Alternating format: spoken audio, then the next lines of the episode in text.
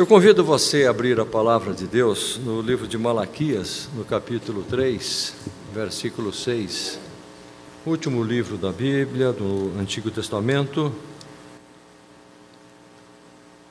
Malaquias é um dos doze profetas menores. Isto porque o seu ministério foi mais curto que os demais, né? como os profetas maiores que profetizaram por mais tempo. Mas são servos de Deus, são mensageiros de Deus. A própria palavra Malaquias quer dizer mensageiros de Deus. Deus tem os seus homens, os seus os seus instrumentos, os seus mensageiros para trazer uma palavra ao ao seu povo. Né? Então Malaquias é o último dos profetas a falar da parte de Deus à nação de Israel. Capítulo 3, versículo 6, nós vamos ler apenas a, a primeira frase do versículo 6. Na tradução da minha Bíblia está assim: De fato, eu, o Senhor, não mudo. É isso aí. Deus não muda. Deus permanece imutável.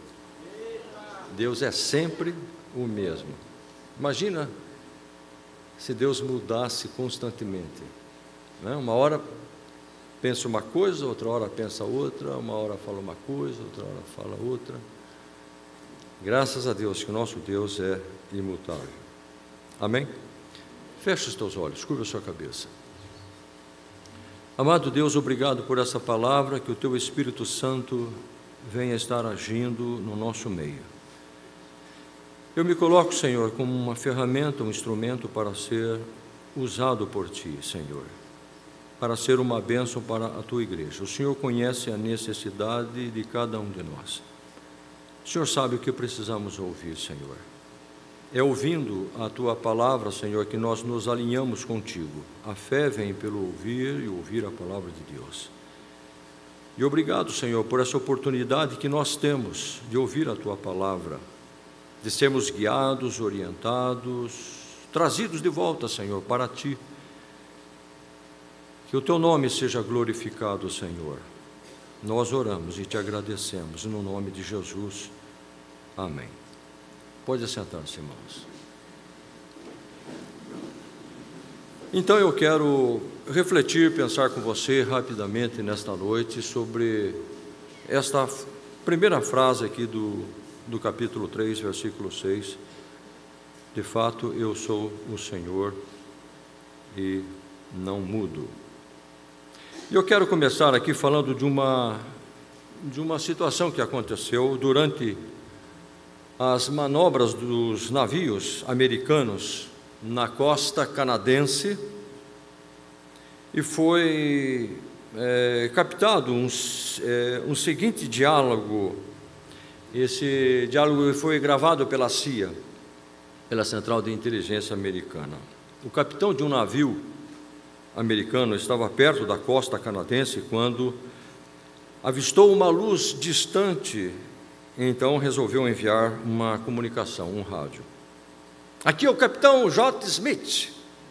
O curso do seu navio está na rota direta com o nosso favor alterar o seu curso 15 graus para o norte. Câmbio. O canadense respondeu: Vocês é que estão na rota de colisão. Altere o seu curso 15 graus para, para o sul. O capitão americano ficou irritado e retrucou: Não é o que exigimos que vocês, nós é que exigimos que vocês alterem o seu curso 15 graus para o norte. O canadense insistiu: Alterem o seu curso 15 graus para o sul. E o capitão então ficou irritadíssimo e mandou novamente uma mensagem dizendo assim: Aqui é do ISS Lincoln o maior porta-aviões de guerra do Atlântico Norte, da Marinha Americana. Estamos num comboio com mais de duas fragatas, dois destroyers e numerosos navios de apoio. Nós exigimos que vocês mudem o seu curso 15 graus para o norte. Estamos preparados para tomar qualquer contramedidas que forem necessárias para garantir a segurança do camboio. Câmbio.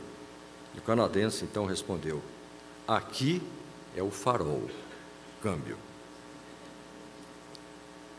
Algumas vezes a gente é, age com Deus exatamente dessa maneira. Queremos que Deus mude o seu curso para se adequar ao nosso. E todavia, eh, Malaquias ele é muito enfático no seu livro. Ele diz: Eu sou o Senhor e não muda. Uh, Deus disse isso à nação porque a nação, uh, dentro do seu pensamento, não estava bem. A nação de Judá tinha entrado em colapso moral e, e espiritual. E então eles achavam era que Deus precisava mudar em relação a eles e não eles mudar.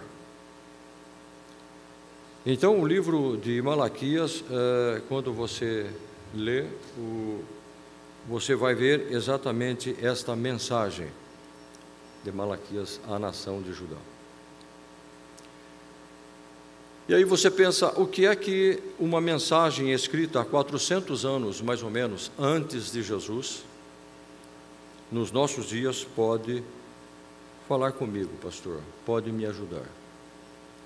Romanos capítulo 15, versículo 4, Paulo disse assim: Tudo que outrora foi escrito para o nosso ensino foi escrito. Ou seja, tudo que foi escrito no Antigo Testamento há muito tempo, há muito tempo atrás, foi para nos ensinar algo ainda hoje. A palavra de Deus ela é poderosa para agir nos nossos dias hoje. E é isso que muitas vezes nós pensamos. Né? Queremos que Deus mude e não vemos que somos nós que precisamos mudar. Por quê? Porque se Deus disse que é, Ele não muda e, e Deus é perfeito, é porque ele está certo e eu estou errado. Se Deus denuncia os meus pecados na minha vida, eu tenho que fazer alguma coisa. Eu tenho que fazer. Olha o que está no capítulo 1, uh, o versículo, uh, capítulo 1, o versículo 9. Né? E agora, sacerdotes tentem apaziguar apaziguar Deus. Como? Como que eu posso apaziguar Deus? Como que eu posso voltar a relacionar-me com Deus? Então, é, Deus mostra isto no livro de Malaquias, que é através do arrependimento, através da, da conversão. Nós precisamos voltar para Deus. Malaquias, então, quer dizer meu mensageiro, mensageiro de Deus. Malaquias foi, Malaquias foi o último dos profetas no Antigo Testamento. E depois dele houve 400 anos de silêncio, Deus não falou mais com a nação. E por isso nós devemos atentar para a mensagem desse profeta. Malaquias, ele profetizou quando a nação de Israel voltou do cativeiro. A nação esteve por 70 anos no cativeiro babilônio e é, ela, ela foi mandada, ela foi enviada para o cativeiro para ser corrigida por Deus. A nação foi corrigida na idolatria, porém, eles se tornaram é, contraditórios, hostis grosseiros, indiferentes, eles estavam descuidados e corruptos. Mas olha que coisa interessante, esta mesma nação, quando voltou do cativeiro, ela experimentou um tempo de prosperidade. Eles construíram as suas casas, o profeta Ageu fala sobre isso. Eles desfrutaram de um avivamento através da, da, da vida de Esdras e Neemias. Estudiosos chegam a dizer que Malaquias eh, foi contemporâneo de Neemias. Então, o livro de Malaquias, esse texto, esses textos que nós vamos ler, era mais ou menos o ano 400. E a nação então não estava mais bem como alguns anos anteriores. Malaquias ele profetizou a nação uns 100 anos depois que eles retornam do cativeiro. E a nação não estava nada bem. A nação estava num colapso moral e espiritual, estava em declínio. E aí você pergunta, pastor, como pode uma nação ela experimentar um avivamento, um reavivamento e cair novamente, entrar em declínio? E o livro do profeta Malaquias ele trata exatamente isso. A nação não estava bem. E Deus, né, ele sabia aonde estava pegando as coisas. Deus sabia o que estava acontecendo com a nação. E assim como aconteceu a nação de Judá, é, pode acontecer com um crente, pode acontecer. Nós podemos experimentar as grandiosas bênçãos de Deus e, e não entender por que não estamos bem, de repente, com Deus. E eu quero então pensar com você, refletir com você no capítulo 1, versículo 2. Observe na sua Bíblia, por favor. O livro de Malaquias, Deus faz é, algumas denúncias, algumas advertências contra a, a nação. Deus faz uma denúncia, uma advertência, e aí a nação ela contradiz aquilo que Deus disse eles dizem assim: não, não é bem assim. Não, nós não somos assim como Deus está dizendo. Não, não, não está certo. E aí então Deus tinha que refutar, Deus tinha que apresentar a prova. Então, esta foi a forma como Malaquias conversou com os sacerdotes, conversou com a nação, como foi a mensagem de Malaquias uma denúncia ou uma advertência do pecado que a nação estava cometendo, que os sacerdotes estavam, os sacerdotes estavam cometendo, que a nação estava cometendo. E aí então havia a contradição, os argumentos, as desculpas, né? e aí Deus entrava novamente com a sua palavra refutando. Então Deus apresenta as provas. Então, a contradição era: Deus apresente uma prova naquilo que o Senhor está dizendo. Você pode imaginar isso? Parece ser um livro de discussões, né? A discussão já não é boa, não é verdade, irmãos? Discussão, discutir já não é bom. Agora imagine discutir com Deus. Imagina você discutir com Deus. Não, não, não tem como, não tem como. Isto porque Deus não muda.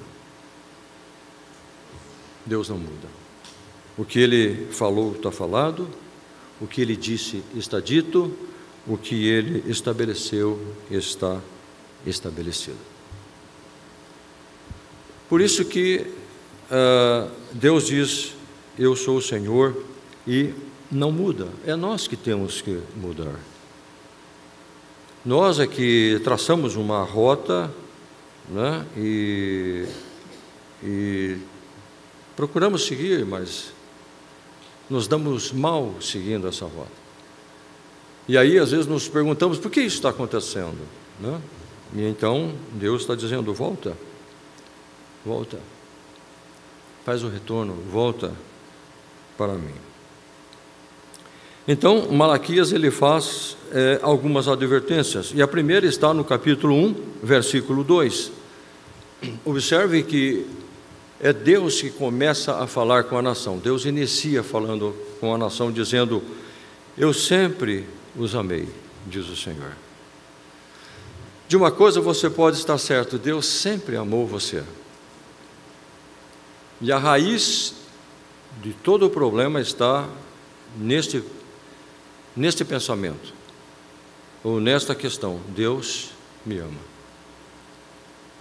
E às vezes as circunstâncias, as situações, pessoas até mesmo, o nosso inimigo faz pensar que Deus não nos, não nos ama. E é interessante que eh, as advertências, as denúncias de Deus à nação começam com essa questão: eu sempre vos amei. Por que é que Deus começa com essa advertência? Porque ele conhecia o coração da nação e a nação achava que Deus não os amava. E isto é, pode acontecer nos nossos dias. Quando está tudo bem, nós estamos louvando a Deus. Quando está correndo tudo bem, nós adoramos a Deus, servimos a Deus, está tudo maravilhoso. Agora, quando acontece alguma coisa ruim, nós começamos a pensar, a duvidar, a questionar do amor de Deus. Mas por que isso aconteceu? Por que isso comigo? Por que está acontecendo isso comigo? Por que as coisas demoram? Por que as coisas acontecem na vida do fulano não acontecem na minha vida? Será que Deus me ama realmente? Então, isso é a, a, a base, a estrutura das advertências. Porque quando o amor de Deus ele é posto em dúvida, quando ele é questionado em meu coração, as demais coisas também serão afetadas. E as advertências de Deus estão exatamente nessas demais coisas que nós vamos ver aqui é, rapidamente. Então, a primeira advertência de Deus à nação era a questão do amor. Eles estavam duvidando do amor de Deus. Mas Deus diz assim: Eu sempre vos amei. E aí eles dizem assim: Mas como assim sempre nos amou? Nos prove isso. Ou seja, eles é, não levavam a sério aquilo que Deus é, dizia. Imagine o esposo diz para a esposa assim: Querida, eu te amo. Aí ah, é, você me ama, então prove isso. Ou a, a esposa dizer isso para o marido. Né? Não, não tem cabimento. Eles não acreditavam que Deus os amasse. Então, esteja certo de uma coisa, meus irmãos, nós estamos aqui porque Deus nos ama. Deus nos ama. João 3,16, a linguagem mais fácil para nós compreendermos, porque Deus amou o mundo de tal maneira que deu seu Filho unigênito para que todo aquele que nele crê não pereça, mas tenha a vida eterna. Nesse versículo está o amor de Deus por todos nós. Talvez você seja levado a pensar pelas circunstâncias, talvez você esteja pensando que Deus não o ama, que Deus ama mais a pessoa que está do seu lado do que você. Mas Deus o ama tanto quanto você ama, ah, Deus ama tanto você quanto a pessoa que está do seu lado. Pode estar certo disso. Ele pensa em você, ele tem planos com você, ele tem propósitos com a sua vida, ele te ama. E o fato de você estar aqui hoje, ouvindo a palavra de Deus, esta oportunidade, você entrar por esta porta, é porque Deus o ama grandiosamente. E então eles perguntam, olha o que eles dizem aqui no versículo, na continuação do versículo 2: Mas vocês perguntam de que maneira nos amaste? Como assim? E aí então Deus fala a respeito de é, Esaú e de Jacó, os irmãos. Deus não está falando aqui sobre predestinação, que Deus ama a uns e não ama, não ama a outros. Que Deus salva a alguns e não salva a outros. Não, não é isto que Deus está falando. Deus está falando aqui sobre a escolha da nação. A presciência de Deus, a grandeza, a soberania de Deus. E ele fala a respeito de Jacó. Ele diz assim: Sabe por que, que vocês estão vivos hoje? Porque eu cuidei de vocês porque eu preservei vocês com vida e com saúde, porque eu cuidei de vocês. Vocês são descendentes de Jacó, vocês estão vivos. Eu cuidei de vocês em todo o tempo. Então, sabe por que você está aqui? Porque Deus cuida de você. Deus o ama. A segunda advertência está no versículo 6 ao 14 do mesmo capítulo um. Aqui entra a questão de honra e desonra. Eu, eu quero, porque eu preciso ser bastante rápido. Nós não vamos entrar mais a fundo em detalhes, mas eu quero só, dentro dessa perspectiva das advertências de Deus, mostrar a você eh, a questão por que, que Deus não muda. E aí, então, a segunda advertência, Deus é, fala com eles a respeito da honra e a respeito da desonra, era o que estava acontecendo. É, aqui a palavra é diretamente mais, é tanto para o sacerdote quanto para a nação. Se o sacerdote ele ensina errado, a nação vai aprender errado. Ou se o sacerdote não ensina, como é que a nação vai servir a Deus corretamente? Por isso que os pecados de um líder é pior dos pecados, porque eles são cometidos por alguém que sabe e ele é, faz com que os outros também tropecem nos seus próprios pecados. Então, os sacerdotes eles tinham uma grande responsabilidade perante Deus com a nação. Eles deveriam orientar, eles deveriam ensinar a nação como cultuar a Deus. Como fazer as coisas corretamente. E eles não estavam fazendo isso. E Deus, então, no versículo, 5, no versículo 6, lhe pergunta: Onde está a minha honra? Olha o que está no versículo 6: O filho honra seu pai, o servo honra o seu senhor. Se eu sou pai da nação, se eu sou Deus, onde está a minha honra que é devida?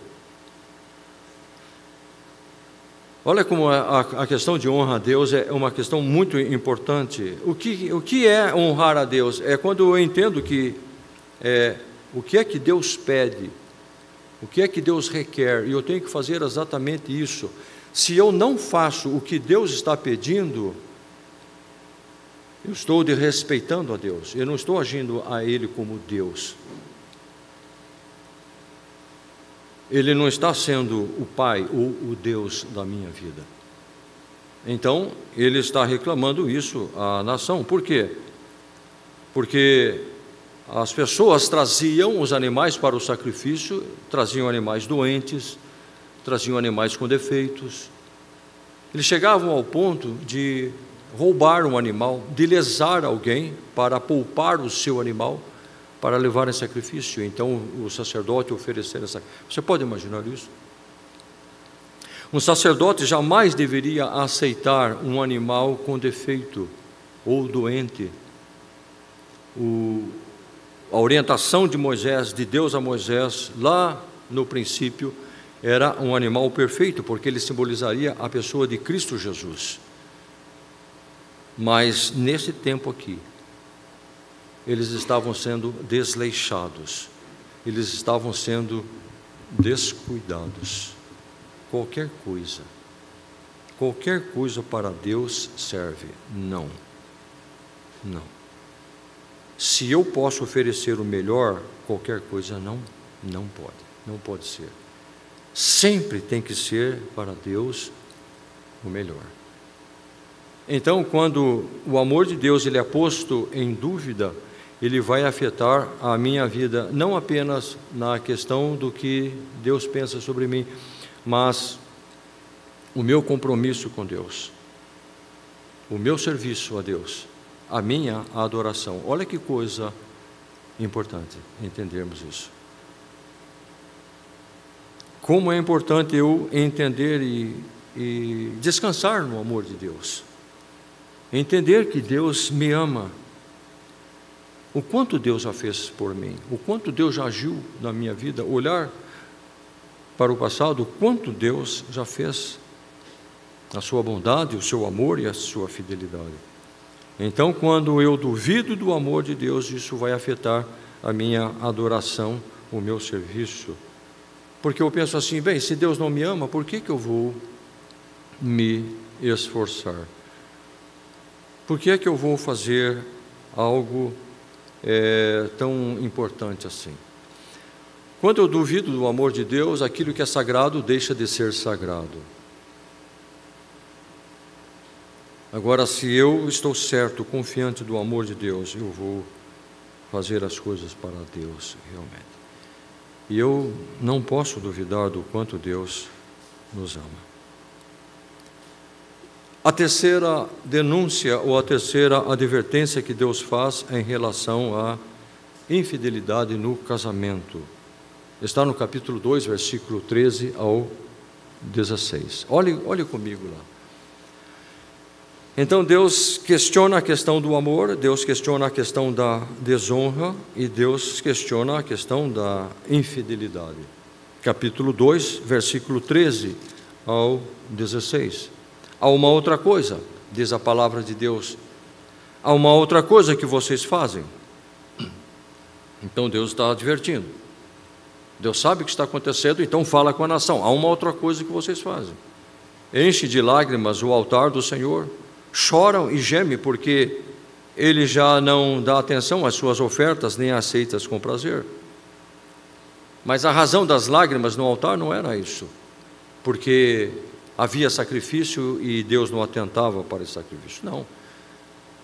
Claro que Deus não estava atentando para o sacrifício, porque eles levavam animais com defeitos, roubados. Deus disse assim: é melhor que vocês fechem a porta, não haja o culto, do que esse, do que isso que vocês estão me oferecendo. Ele fala isso aqui no texto. E aí eles acham, então Deus é, olha novamente para a nação e diz assim: é, eles estão dizendo assim: Nós derramamos lágrimas no altar e, e estamos num culto. Na verdade, eles estavam agindo de uma forma religiosa. Eles estavam agindo pelas aparências, sacrificando animais, mas não eram os animais puros. Deus disse que eles estavam apresentando. Uh, animais ou comida impura no seu altar. E aí, então, uh, eles dizem, eles estavam dizendo uh, no capítulo 2, versículo 13, a outra coisa que vocês fazem, enche de lágrimas o altar do Senhor, choram e gemem porque já não dá mais atenção às suas ofertas, nem as aceitas com prazer. E vocês ainda perguntam por quê? Então eles estão reclamando, eles estão apresentando o sacrifício e chorando no altar e perguntando por que é que Deus não atende para nós. Há lágrimas no altar, por que é que Deus não está atendendo? Aí Deus mostra, então, Deus é, refuta os argumentos deles. É porque o Senhor é testemunha entre você e a mulher da sua mocidade porque você não cumpriu a promessa de fidelidade. Embora ela fosse a sua companheira, a mulher do seu acordo, da sua amarração, da sua ligação. aliança é estar amarrado, estar ligado a uma pessoa. Aí Deus tem que falar isso para a nação. É porque você não foi fiel à mulher da sua mocidade. Ou seja, os maridos, os homens estavam deixando o seu casamento, estavam deixando as suas esposas depois de muito tempo e se casando com pessoas novas e idólatras. Em algumas traduções está a questão da, do casamento misto neste ponto aqui. Deus que, queria que a nação é, é, estivesse contraindo casamentos com a própria nação para não trazer a idolatria para dentro da nação. E quando eles saíam para fora, eles traziam a idolatria. Isso contaminava a nação de Israel. Então, na verdade, estas lágrimas chegam a dizer alguns estudiosos que não eram dos, dos homens, eram das mulheres. As mulheres estavam chorando no altar de Deus porque estavam sendo abandonadas pelos seus maridos. As mulheres estavam derramando lágrimas no altar porque os seus maridos estavam deixando delas e de suas famílias. E aí então Deus precisa falar com uma nação. Deus fala com a nação dizendo assim: quando vocês subiram no altar naquele dia para se casar, vocês não imaginavam, mas eu estava lá sendo testemunha desse momento. Eu estava sendo testemunha. É o que ele diz aqui em Malaquias: é porque o Senhor é testemunha entre você e a mulher da sua mocidade. E você não cumpriu a sua promessa de fidelidade, embora ela fosse a sua companheira e a mulher do seu acordo é, matrimonial. E aí no verso, é, no verso 15, ele, na última parte desse versículo, Deus fala assim: ninguém seja infiel à mulher da sua mocidade. Aqui Deus fala sobre a preservação da família, a preservação da fidelidade no casamento. Ele diz assim: Eu odeio o divórcio. Deus, ele é claro, ele odeia o divórcio. Ele quer a família de forma integrada. Ele quer ver o homem e a mulher e os seus filhos, a família, a casa. Deus quer ter esta visão da família. E a gente sabe, irmãos, que a família hoje tem sido bombardeada de todas as maneiras. Os filhos, mas também os casais. Por isso que é muito importante nós analisarmos é, esta situação que estava acontecendo com a nação de Judá. E eles achavam é que Deus que precisava mudar, mas eles tinham saído dos trilhos. E aí Deus diz assim: Eu não mudo, o que eu falei está falado. Aquilo que eu disse em relação a casamento está dito. Aquilo que eu disse em relação a culto, a oferendas, está dito. Eu sempre vos amei. A quarta advertência está no capítulo, ainda, capítulo 2, que fala sobre a justiça de Deus. Eles achavam que Deus era injusto, ou eles achavam que Deus demorava para fazer justiça. Eles diziam uns aos outros: Olha o que está acontecendo, e Deus está fazendo alguma coisa. Deus parece que não está agindo, Deus parece que não está nem aí com o que está acontecendo. Muitas vezes a gente pensa dessa forma, meus irmãos. A gente vê tantas coisas erradas neste mundo, tanta corrupção. É, e a gente imagina onde está Deus, o que Deus está pensando em relação a tudo isso. E às vezes nos tornamos impacientes e começamos a falar coisas que Deus não precisa e não merece ouvir. Onde está a justiça de Deus? E Deus ele é extremamente extremamente justo. O livro de Oséias, no capítulo 5, o versículo 12 ao 14, o livro de Oséias ele mostra que Deus é justo. Deus age de duas maneiras: Deus age como a traça e Deus age como um leão. Deus ele age de forma devagar, mas ele está agindo. É o agir de Deus. Quando eu conversava hoje pela manhã com o pastor, ele dizia assim: Deus não é nervoso, Deus não é irritadiço, Deus não se estressa. Deus age no momento certo, na forma adequada. É nós que nos estressamos, é nós que ficamos nervosos, é nós que ficamos impacientes, é nós que queremos ver a justiça de Deus acontecer imediatamente. Não? Né? Mas Deus, ele, ele é assim, ele age devagar vai agindo aos poucos, vai, vai agindo a justiça de Deus. E Deus é também, age como um leão, ele é, ele é rápido, é fulminante. Então, de uma coisa, eu e você podemos ficar tranquilos, certos, que Deus age, que Deus é justo. Seja devagar ou seja de, é, rapidamente fulminante, Deus a seu tempo, entenda isso, meu irmão se você foi injustiçado, se você se sente injustiçado, se você acha que Deus demora para agir, não, não. Deus não está tão ocupado, as coisas não tomam a Deus ou envolve tanto a Deus que Ele não tem tempo para resolver, às vezes, o meu problema ou o seu. Não, não é assim que funciona com Deus. Deus, Ele é onisciente, onipresente e onipotente. Deus, Ele tem a capacidade de resolver todas as nossas dificuldades. Né?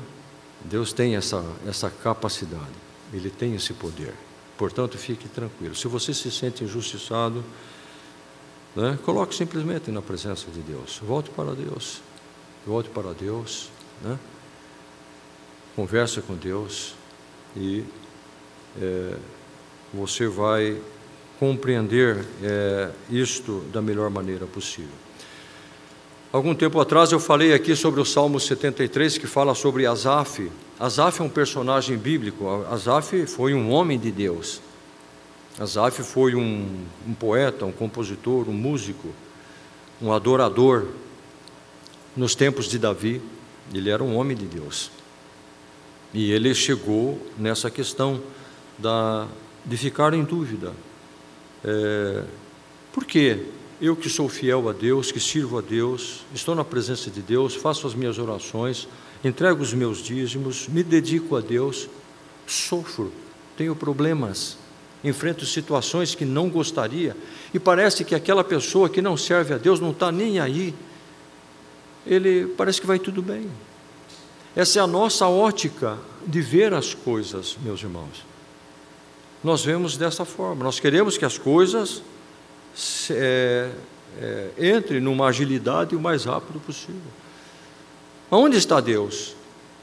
Eu sou servo de Deus e tenho problemas. Por que, que Deus não age? Por que, que Deus. Né? Então, Asaf enfrentou esse dilema. Até, o texto diz, Salmo 73, você pode ler todo o Salmo com mais tempo, e ele entra no templo e ele tem uma uma reflexão, ele tem um momento com Deus. E Deus, acredito também que Deus vai mostrando para ele. Deus vai fazendo ele ver, enxergar, a ter uma visão diferente das coisas que ele pensava. Então, às vezes, a gente chega a pensar: será que vale a pena servir a Deus? Né? A, a, a nação aqui chegou a esse pensamento. Será que vale a pena servir a Deus? Sabe que vale a pena ser fiel a Deus? Sabe que vale a pena se sacrificar pelas coisas, pela obra de Deus? Claro que vai, sempre valeu a pena. Sempre valeu e sempre valerá a pena. Né? Porque Ele é Deus, Ele me salvou, Ele te salvou. Ele nos salvou da condenação do inferno. Não há preço que pague isso, meus irmãos. Ele é Deus, independente da sua ação na minha vida, Ele é Deus na minha vida. E é claro, é lógico que pelo seu amor, pela sua misericórdia, Ele vai agir na minha vida com bondade. Então Asaf compreende isso, quando ele olhou para o fim. Para o fim. Talvez nessa vida, meus irmãos, o ímpio ou as pessoas né, se sobressaem em algumas coisas. Né? Temos esse costume de fazer um, uma comparação. Né? Ah, eu estou assim, aquela pessoa está desse jeito. Né? Ou aquela pessoa está assim, eu estou dessa forma. Nós não podemos viver assim, nós não podemos parar assim. Paulo disse: pela graça de Deus eu sou o que sou. Paulo vivia debaixo da graça de Deus, debaixo do amor de Deus. Ele entendia que Deus era que cuidava dele. E é nisso que nós temos que confiar, meus irmãos. E é assim que nós temos que viver. Sabe? Viver uma vida com Deus, uma vida é, temente a Deus, nos braços de Jesus, né? e entender que é Deus que cuida de nós, é Ele que, que vai cuidar de nós, e a justiça de Deus é que prevalece. Né? Davi já dizia isso, né? que a base do trono de Deus é a justiça. Né? A justiça de Deus permanece no seu trono. Né? E a última denúncia que ele faz está no capítulo 3, versículo 8 a 10. Você já ouviu, você já leu naturalmente essa passagem, porque fala sobre dízimos e ofertas. O versículo 8, ele diz assim: Pode um homem roubar a Deus? Contudo, vos, então, é, contudo vocês estão me roubando. E ainda perguntam: Como é que te roubamos? Então Deus diz assim: nos dízimos e nas ofertas, vocês estão debaixo de uma grande maldição, porque estão me roubando, a nação toda está me roubando. Aí Deus diz então: tragam o dízimo. Quando é que se rouba de Deus? Quando se segura o dízimo, quando não se devolve o dízimo, quando não se entrega aquilo que é de Deus. Deus se sente lesado.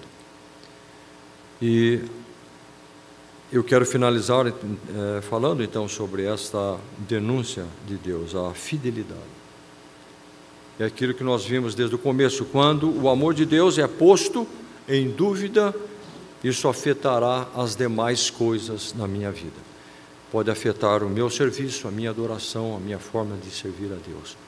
Pode afetar a, o meu casamento, pode afetar na minha família, pode afetar na minha casa, no meu lar. E pode afetar também nas minhas finanças, no meu bolso. Se eu duvido de Deus, duvido do seu amor, vai afetar na entrega do meu dízimo. Então, por isso que Deus fala com você primeiramente no seu coração. Seu, Deus fala conosco primeiramente no nosso coração. E ele diz que a respeito dos dízimos e das ofertas, ele deixa muito claro aqui que a nação tinha deixado de entregar. A nação estava é, roubando, a nação estava deixando de entregar aquilo que pertencia a Deus. A nação deixou de pensar na, no templo de Deus, na obra de Deus. E aí ele fala no versículo ainda 10: tragam o dízimo todo ao depósito no templo, para que haja alimento em minha casa. Esse alimento significa tudo. Tudo. Tudo que você possa entender que uma igreja ou que um templo, nos tempos de Malaquias, o que a obra de Deus precisa. A, a obra de Deus ela precisa ser mantida. Ela não pode ter é, é, falta de alimento. E Deus estava então dizendo para a nação: para que haja mantimento em minha casa. E aí Deus, olha que coisa na tradução da minha Bíblia, olha que coisa interessante. Ponha-me à prova. Deus diz, diz o Senhor dos Exércitos, e vejam se eu não vos abrir as comportas dos céus e derramar sobre vocês tantas bênçãos que nem terão onde guardá-las. Então, veja como Deus é misericordioso quando a gente lê, muito embora Ele fazendo as, as advertências. Deus quer que a nação se volte para Ele. Olha o que está no capítulo 3, versículo, é, ainda no versículo 6. De fato, eu, o Senhor, não mudo, por isso vocês, descendentes de Jacó, não foram destruídos. Versículo 7. Desde o tempo uh, dos seus antepassados, vocês se desviaram dos meus decretos e não, eh, não lhes obedeceram. Volte para mim e eu voltarei para vocês. Então, quem tem que mudar o curso não é Deus. É eu que tenho que mudar o curso. Eu que tenho que mudar a minha rota. Porque Deus diz assim: voltem para mim, e eu voltarei para vocês. Vejam a bondade de Deus, a misericórdia de Deus, muito embora fazendo todas essas advertências Deus não esquece a nação, Deus não esquece você. Deus não quer que venhamos a nos perder. Deus não quer que você se perca. Deus está dizendo a você e a mim nesta noite: volte para mim. O que fazer, pastor, quando declinamos? Deus está dizendo: volte para mim. O que, que Deus está dizendo? Saia. Quando você está no fundo do poço, há um lugar que você pode olhar para cima. Volte para Deus. Se arrependa, né? Nos arrependemos dos nossos pecados. Ele faz uma, uma, uma pergunta aqui: como nós podemos nos aplacar, né? Apaziguar? Olha o que está no capítulo 1, versículo 9.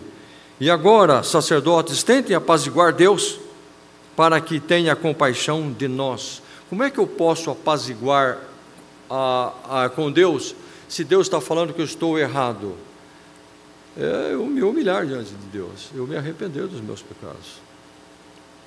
Né? Por quê? Porque Deus não despreza essa atitude do nosso coração. E esse é o caminho de volta para Deus. Né? Deus não quer que nós nos enfatuemos de orgulho, fiquemos na nossa arrogância e achamos que estamos certos. E Deus está dizendo: não, é, vocês estão indo na direção errada.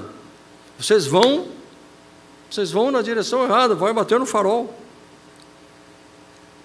Então Deus está dizendo assim: voltem para mim, né? Voltem, né? É, desviem o curso, voltem para mim. Então, eu quero encerrar, concluir essa palavra dizendo assim: como você está com Deus? Como você está vivendo hoje com Deus? Você está fazendo um jogo de braço com Deus, vendo quem é mais forte, quem ganha? Você está lutando com, contra Deus? Há alguma coisa que você não concorda com Deus ou que esteja acontecendo na sua vida? E Deus hoje está mostrando o caminho para voltarmos. Você está triste? Você está contrariado? Talvez por alguma situação que aconteceu já há algum tempo. Mas Deus está dizendo hoje para você: volte para mim, volte. Há um caminho que precisa retomar, há um caminho que precisamos retomar. Há um caminho. E, então nós vamos entender o amor de Deus, o quanto Deus nos ama. E nós podemos ver aqui o quanto Deus nos ama, né? e que Ele deseja nos ver servindo a Ele. Deus deseja nos ver honrando o Seu nome. Deus deseja ver as nossas famílias bem. Deus deseja ouvir né, do nosso coração, dos nossos lábios, que a melhor coisa é servir a Deus. Amém, meus irmãos?